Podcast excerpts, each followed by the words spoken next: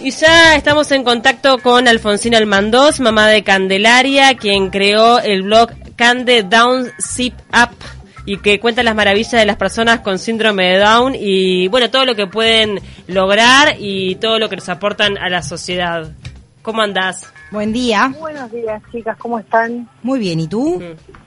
Excelentemente bien, por suerte. Buen lunes. Igualmente para, para vos. Bueno, contanos un poco cómo, para empezar, cómo fue el diagnóstico de Cande, cómo fue el, cómo, cómo lo tomó la familia, cómo fueron los, las primeras, los primeros pasos.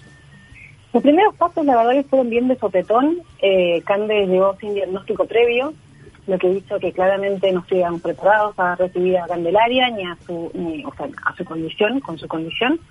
Eh, como yo siempre cuento que mi marido lo recibió mucho mejor que yo. Yo lo recibí con un baldazo de agua fría, algo que me paralizó, que me, que me dejó pensando que todos lo que eran nuestros proyectos y planes eh, pasaban a la historia, ¿no? Eh, más que nada fundada y basada en lo que yo tenía como conceptos que era la realidad del síndrome de Down, que después pasito a pasito me fui dando cuenta que eran puro mitos. Bien, este, vos eh, ya tenías un, un hijo, ¿fue la segunda, Cande? Cande fue la segunda, teníamos a Iñaki que tenía dos años y medio, estábamos embarazados de la nena, sabíamos que era nena, Sí. eh, y tal, y era la parejita, o sea, venía Claro. todo bárbaro, todo perfecto, una ilusión de que eso de que era todo, todo se controla.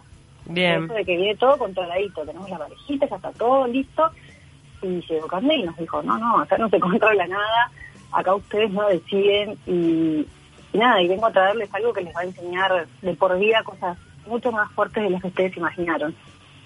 ¿Cómo, ¿Cómo fueron esos, esos primeros meses? Me imagino que hay incertidumbre, donde habrás googleado por todos lados, capaz que te acercaste a algún otro grupo de, de madres con, con niños con síndrome de Down. Sí, yo siempre digo que Google es el peor amigo de cualquier persona. Total. Es el mejor amigo de todo el Total. Sí. es, es el enemigo número uno. Pero nada, sí, bueno, eh, nosotros nos habíamos dado como la, la- la- o sea, la- el, el permiso para dos días no buscar nada en Google con mi marido. Eh, yo me quedaba sola en las noches porque mi marido se iba a cuidar a mi enano, al, al otro chico que estaba en casa. Eh, y, y mi promesa duró nada, los un suspiro. La misma noche me puse a buscar cosas y Claro. había de todo un poco, había abanico, estaba desde las personas que te decían bienvenida al mundo del síndrome de Down, acabas de descubrir algo que no tenías idea y esto es una maravilla de cosas, hasta las personas que te venían con la lista gigante de se mueren jóvenes, eh, no van a estar todo el tiempo atado a ti, dependiente, eh, planes de financiamiento para poder asegurar la vida de tu hijo, por ejemplo. Mm.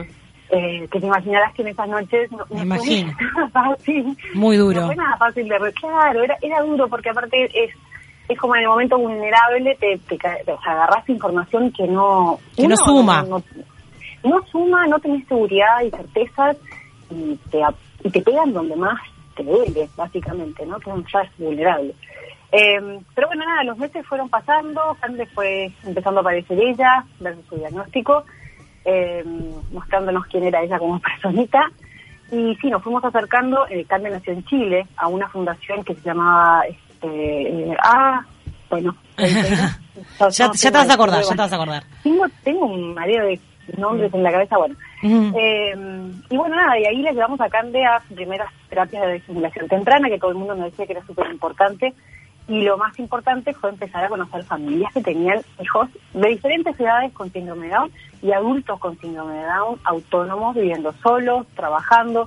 Y eso yo creo que fue mucho más importante que cualquier eh, paper que hubiéramos leído o cualquier Claro. libro o lo que fuera. Porque es la experiencia misma y el día a día. Yo creo que nada te puede romper más esa, esa ignorancia que el conocer de primera mano las cosas, ¿no? Claro. Este, y, ¿Y cómo se fue desarrollando la vida de Cande? O sea, yo, tú ya tenías una experiencia, que era la experiencia con Iñaki, y cómo se fue desarrollando este, e- esos primeros meses, esos primeros años en la vida de Cande. ¿Qué, qué notabas, este, obviamente, este, de acuerdo a su condición, eh, eh, que, que cambiaba radicalmente? Y cambiaba básicamente que, que yo no estaba en control. A ver, tampoco estaba en control con Iñaki, pero tenía esa falsa ilusión que tenemos los papás Claro. de que sí, controlamos todo, porque el niño al año camina, porque el niño Eso. a los tantos meses hace el primer lajó y todas esas cosas. Y nada, y Carmen me enseñó que no estaba en control de absolutamente nada. Que ella era iba a desarrollarse de acuerdo a sus tiempos, sus, claro. y que todo lo hacía, ojo. Sí, claro. Claro, al principio, al principio, por ejemplo, la sonrisa, que fue la primera cosa, ah, y costó cuando no llegaba y no llegaba, y era, ay, esta niña no se va a reír nunca y no va a responder y va a ver a su mente, hasta que llegó la risa y no paró nunca más la risa de Cande. Y es alucinante porque es sumamente auténtica, es, sumamente eh, espontánea, eh, no es como, a veces hoy en día también es mucho más pícara que todos otros, pero bueno. Em, pero nada, eso, me enseñó básicamente que la maternidad que tenía aprendida hasta ese minuto, como todas las maternidades, cuando uno tiene más de un hijo, son diferentes, ¿no? Eh, porque un hijo no nunca es igual al otro. Y eso también me lo terminó de reconfirmar mi tercer hija, que nació después, dos años después que Candelaria, que no era el síndrome de Down, lo que que fuera diferente la, la maternidad de Candelaria con la niña aquí, sino que era que cada niño es totalmente diferente. Claro. Y la condición de Cande era un pelo más. O sea, eh, Candelaria es Candelaria por quien es. Su síndrome de Down es una característica más, como puede ser que alguien sea pelirrojo, como puede ser que alguien sea... Absolutamente. como, o sea, es un tema más el conocerlo te hace a ti tener información para poder facilitar y dar más oportunidades y ayudar y, acompañar ese proceso mucho más fácil, pero es un dato más. ¿Y en qué momento fue que decidiste hacer el blog eh, Cande Side Up? Hoy lo pronuncié mal. ¿Cómo, cómo fue que, que, decidiste? nosotros nos vinimos a vivir a Uruguay cuando Cande tenía un año de nacida, eh, en busca, bueno, yo soy uruguaya, nací en chileno, pero vinimos en busca de calidad de vida hoy con el diario del lunes COVID mm. pasando y gracias a Dios que Total. No, pero eh, no, pero más allá de todo eso y, la, y lo que puedo hacer con el tema que estuviste, eh, es el hecho de que acá en Uruguay teníamos familia. Y eso yo creo que las cosas más importantes que ayudó a Cande a, a, todo, a estimularse completita. Y empezamos el blog eh, estando acá porque encontré, yo había, empezado a seguir un montón de blogs de mamás de otras partes del mundo, no en español, que contaban esta experiencia del día a día y encontraba que era la mejor forma de informarme sobre qué era esto y lo que venía después. Entonces dije, bueno, yo creo que es, importante empezar este mismo trabajo acá eh, para los hispanoparlantes porque, bueno, yo ya voy transitando un camino, un camino que aparte de, abrirme la cabeza a mí, a mi familia, a mis cercanos, se la puede abrir a todo el mundo que, quiera entrar a leerlo, ¿no? Y en ese blog... En algún momento Perdón. transite el mismo camino, ¿no?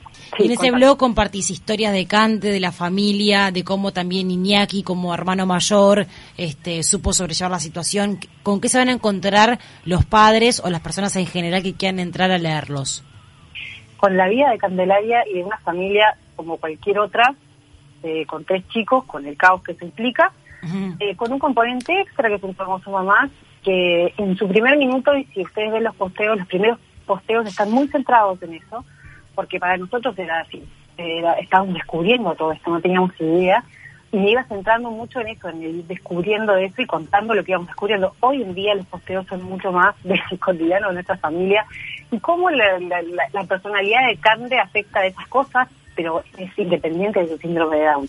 Y de los dolores que vamos teniendo, ¿no? Porque yo creo que nada estimula más a un papá que recibe un diagnóstico como estos que ver que, que mi hija, Candelaria, que tiene seis años más que su bebé, que no nació todavía, está entre la panza, está entrando en primera en la escuela, en una escuela completamente común y corriente como la de todo el mundo, que escribe, que empieza a leer, que va a cumpleaños, que salta la cama elástica, que que juega el fútbol. Le dieron a elegir ahora entre fútbol y hockey y decidió fútbol. Ay, claro. no, no, no, fatal. Y ahora, eh, eh, obviamente que a todos nos pasa, ¿no? Como padres, independientemente de si tienen o no síndrome de Down, que tenemos como muchas incertidumbres sobre el futuro, ¿no? Y, pensamos que, que, va a pasar, si van a poder ser personas de bien, si van a poder desarrollarse, si van a poder ser felices, tenemos un montón de miedos, porque bueno, eso es inevitable, me parece que va con la condición de padre. Pero, ¿qué te pasa con, con Cande en particular? ¿Tenés más miedo respecto a tus otros dos hijos o no? No, tengo, o sea, miedo no. No tengo ningún tipo de miedo porque aparte, o sea, ningún tipo de miedo. O sea, ningún tipo de miedo diferente a la que tengo mis otros dos claro. hijos. Porque como vos decís, todo papá de quien es miedoso y en particular yo soy súper aprensiva. Pero en el caso de Cande, nada me diferencia mucho de los miedos que pueda llegar a tener con mis otros dos hijos. Sí tengo cierto grado de incertidumbre en cosas que, como hasta ahora he empezado a ir descubriendo, voy a tener que seguir descubriendo. Por ejemplo, eh, yo contaba el otro día que mi duda que me quedaba generándose a mí en la cabeza ahora era el tema de la maternidad futura de Cande. Si va a ser posible, si ella, que este instinto maternal que tiene súper desarrollado, es una mamá en potencia, pero así a la mil, eh, no sé, me genera como cierta frustración el pensar que no pueda. ¿Y por qué no va a poder? ¿Y claro. quién, me dice que no va a poder? ¿Quién me dice que el día de mañana la, situación no sea la de hoy en día? Que capaz se puede adoptar, capaz que sí pueda tener su bebé, eh, biológicamente sí puede tenerlo. el tema es, bueno, que la sociedad completa eh, le haya dado a ella las herramientas para poder ser hábil, para poder hacer eso, o sea, que haya desarrollado todas sus herramientas para poder ser mamá, que no es poco, y también que tenga todas las otras condiciones de, facilidad de vida, ¿no? Económicas, de salud, etcétera, etcétera. Pero para eso, en eso también es un poco la, idea de seguir trabajando en esto, ¿no? Y de seguir generando conciencia respecto al síndrome de Down, que el día de ayer como Día Internacional del Síndrome de Down, eh, no solamente sea el ruido de hoy, existen personas con síndrome de Down como podía ser hace 20 años atrás. Eh, hoy en día ya es más la reflexión, es eh, hagamos una cadena de trabajo. Y si yo contrato a con síndrome de Down, tú te vas a dar cuenta que esa persona hace excelentemente bien su trabajo, entonces vas a querer contratar a alguien con síndrome de Down. Y vemos la posibilidad porque no es... Por el hecho de que tenga síndrome de Down, sino porque nos cuenta que son personas como cualquier otra, que tienen iguales habilidades que otras personas, con algunas dificultades como las tenemos todas las otras personas, ¿no? Claro. Lo que pasa es que nosotros no venimos con un cartelito que dice, che, mira, yo soy disléxica y soy que estoy viendo. Nadie, yo no vengo con ese cartelito. Ahora, las personas con síndrome de Down, por tener sus ositos rechinados y por tener sus caritas redondas, vienen con ese preaviso que me dice, ay, y viene cargado con todas esas emociones que traemos de que pobrecito, de que la discapacidad, de que... Entonces yo creo que el trabajo de ayer, que fue súper lindo, que pasó de mucha gente y de muchas organizaciones, fue un poco en eso, ¿no? En buscar a, eh, volver a naturalizar y humanizar el hecho. Es, es, busquemos los mismos derechos, así como el 8 de marzo peleamos por la igualdad de los derechos de las mujeres, pues peleamos por la igualdad de los derechos de las personas con discapacidad. Claro. ¿Por qué no? ¿Qué, es, qué me distingue diferencia? Ahora, Cande... sí, Cande está escolarizada ahora. Sí, sí, sí, está en primero de escuela, fascinada. ¿Y ella va a una escuela general? ¿No es que va a una escuela especial o sí? no, totalmente general, igual que todo el mundo, es un colegio que inclusivo, eh, pero que no tiene compañero terapéutico hasta el momento porque no lo necesita hasta el momento. Siempre digo esas cosas, nunca vamos a saber, ¿no? Obvio. Tengo la bola de cristal para saber qué pasa con mi vida, Totalmente. Con ningún niño, aparte. Eh, Claro, con un niño. Y, hay un montón de niños que capaz que no tienen una condición predeterminada y sí necesitan un apoyo extra y no se lo están dando también porque no querer meterlos dentro de una categoría o una claro. Alfonsina. no, no, no, perdóname vos. termina si querés. No, pero yo creo que en el hecho de que estemos etiquetando, eh, etiquetando a la gente es que nos queremos como... nos pone muy nerviosos no saber quién es, dónde va y dónde entra y cómo lo puedo manejar. Claro. ¿Cómo puedo eh, que desencaminar a esa persona? Todo con buena voluntad, nadie está hablando de mala voluntad, todo con buena voluntad. Eh, yo creo que si nos damos cuenta de que si sacamos esa etiqueta es mucho más simple, mucho más fácil. Absolutamente. porque dejamos ser la persona tiene nombre. Ahora, ¿cómo se llaman los niños cuando viene una persona, un niño con síndrome de Down a, la clase, al grupo? Este, los niños suelen ser más relajados en muchas más cosas y naturalizar lo que es natural, básicamente, lo que es la inclusión. ¿Cómo se lleva Cande en el colegio? Primer año de escuela, un año difícil para todos los niños que arrancan eh, a escolarizarse, este, una etapa difícil. ¿Cómo ha sido este comienzo? Mira, yo creo que el tema de los con los niños es, eh, los niños son eh, personas que no son de, discriminar, no son personas que discriminan de entrada, naturalmente, ¿no? El tema de inclusivos, sí, el tema de inclusivos sí hay que educarlo. Uno no es inclusivo porque sí. Uno, eh, el ser inclusivo, el concepto de ser inclusivo quiere decir incluyo eh, específicamente o, por voluntad propia a alguien que sé que no está incluido. ¿ah? Eso es un concepto que no es eh, innato naturalmente no lo hace. Hay gente que es más compasiva, más empática, todo bien, pero naturalmente no somos inclusivos. Mm. Sí, no somos discriminadores. Y nos volvemos discriminadores también que nos van agregando prejuicios arriba de cada una de las cosas.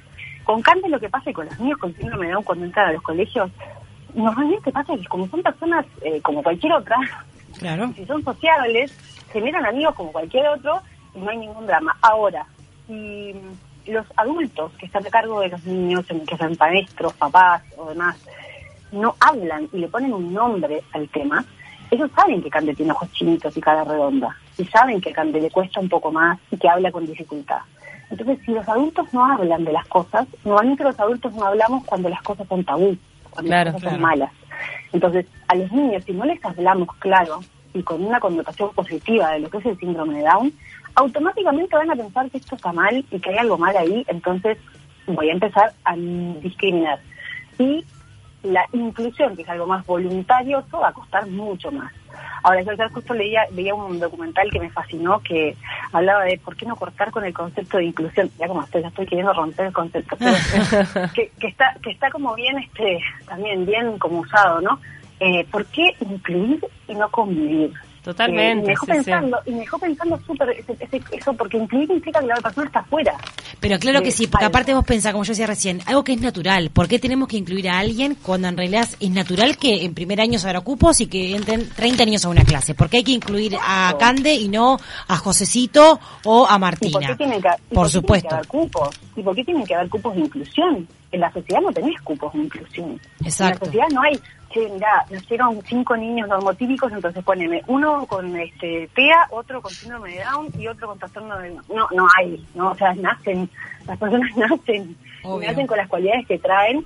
Yo creo que la convivencia es algo importante, eh, la no dejar el concepto de tolerancia, porque yo no quiero que toleren a Cande, yo quiero que a Cande la acepten como es. A mí me interesa que alguien tolere a Cande. Por supuesto. hay conceptos que vienen asociados al concepto de la inclusión y que estamos como que, viste, cuando planteamos que el gourmet venía con eh, venía incluido con albahaca o con una hojita de romero y no sé qué, era gourmet. Bueno, inclusión también viene con un pack de palabras que están como recontra metidas adentro, que son justamente esa, la tolerancia, eh, el, el, la la Sí, la, inclusión marca que hay una diferencia cuando no debería ser así, porque diferentes somos todos.